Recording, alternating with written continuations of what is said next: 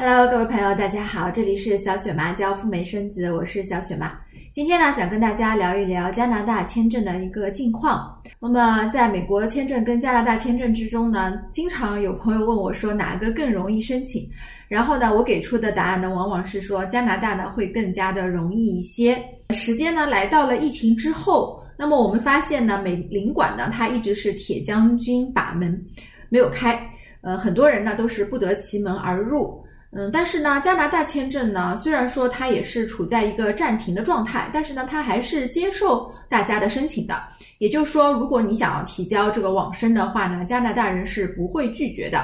不过呢，他既不拒绝，也没有答应啊，就是说是处于一个呃 pending 的状态。那么之前呢，我们也有一期节目说到，呃，说如果你在疫情之后提交的加拿大的网签申请呢，那么如果没有消息。呃，那就是最好的消息了，因为凡是得到加拿大 IRCC 回复的呢，基本上都是一个不太好的结局。当时也说，嗯，如果你没有收到任何的消息呢，意味着加拿大呢是认可你的，啊，是会给你发签证。只不过说现在暂时呢，因为各种各样的原因，他没有办法给到你这么一个通过纸，仅此而已。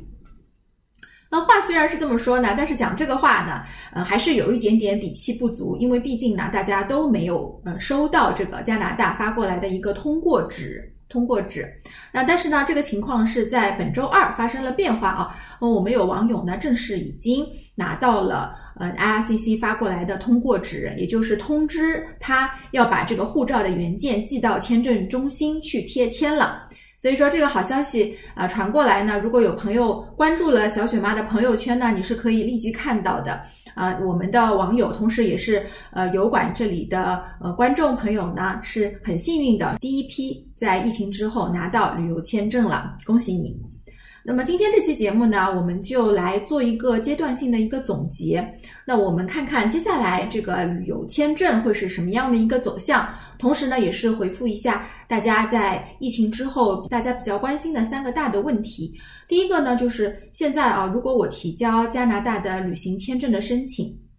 我的这个通过率是怎么样的？那么第二个呢，就是我这个行程啊，应该怎么样安排啊？那第三呢，就是说，如果我现在提交的话，预计可以在多久之内收到 IRCC 给我的一个回复，是通过还是不通过？那么第一个呢，就是大家关心的，呃，就是疫情之下，加拿大会不会从严审核这个旅行签证呢？那么根据我们的这个观察啊，呃，其实这个问题的答案呢，并不是说非常非常的客观的，还是比较的主观的，只能说，呃，我们感觉怎样怎样。因为如果你要得到一个非常准确的一个答案的话呢，你必须。要同样的一个人，他的条件不变的情况下，你要把它放在疫情之前和疫情之后各申请一次，这样呢，你才能够得到一个比较准确的答案。这个人他的通过率是否因为疫情而有所改变了呢？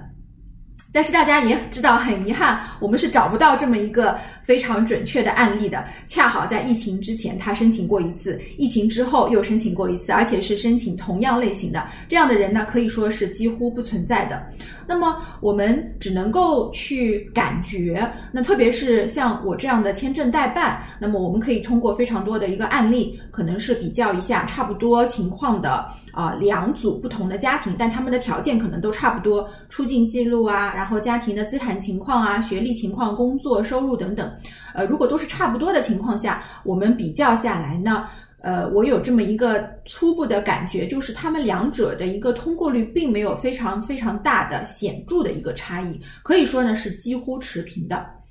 我们还是来看一下 IRCC 他们自己是怎么讲的呢？那在 IRCC 的这个官网上面，它是这样说的啊：针对旅行签证的一个处理呢，那么因为疫情的缘故，我们并没有办法给到大家一个非常准确的一个审核周期的一个承诺。但是呢，我们还是会继续处理旅行签证的。这样呢，一旦加拿大的这个旅行禁令解除之后呢，你就可以马上走了，马上来一场说走就走的加拿大之旅。我们可以这样的推断，它的这个通过率呢，其实这个问题跟疫情之间没有那么大的一个直接的关联。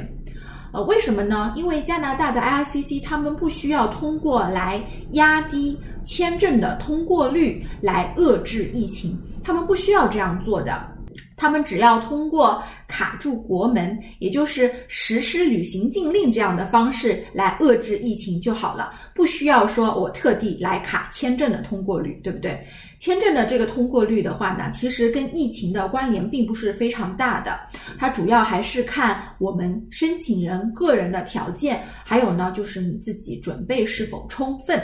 这两个因素占的权重是比较大的。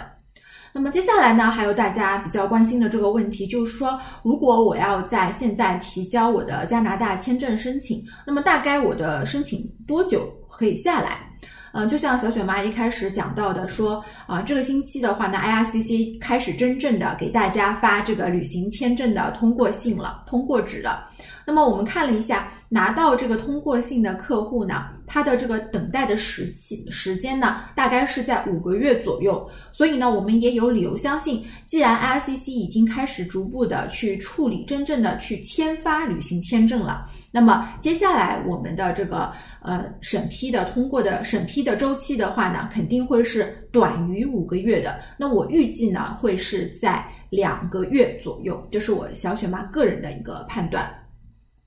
那最后一个问题呢，就是呃，我们想要了解说，如果我在现在提交加拿大的旅行签证的话呢，那我这个行程该怎么写？现在加拿大他给出的一个建议是说，你可以申请，你可以申请，然后呢，我们不会因为你你的这个行程提前到来，而你的签证还没有签发下来，就因为这个原因去拒签你，这个是不会的。所以我建议大家，如果你是现在申请的话呢。你在签证当中提交的这个行程呢，最好是在签证提交之后的六个月到八个月之间，这个是比较合适的。也就是说，如果你是在十二月初提交签证申请的话呢，那么你预计的行程呢，最好是在暑假的时候，六七八这三个月是比较合适的，我认为。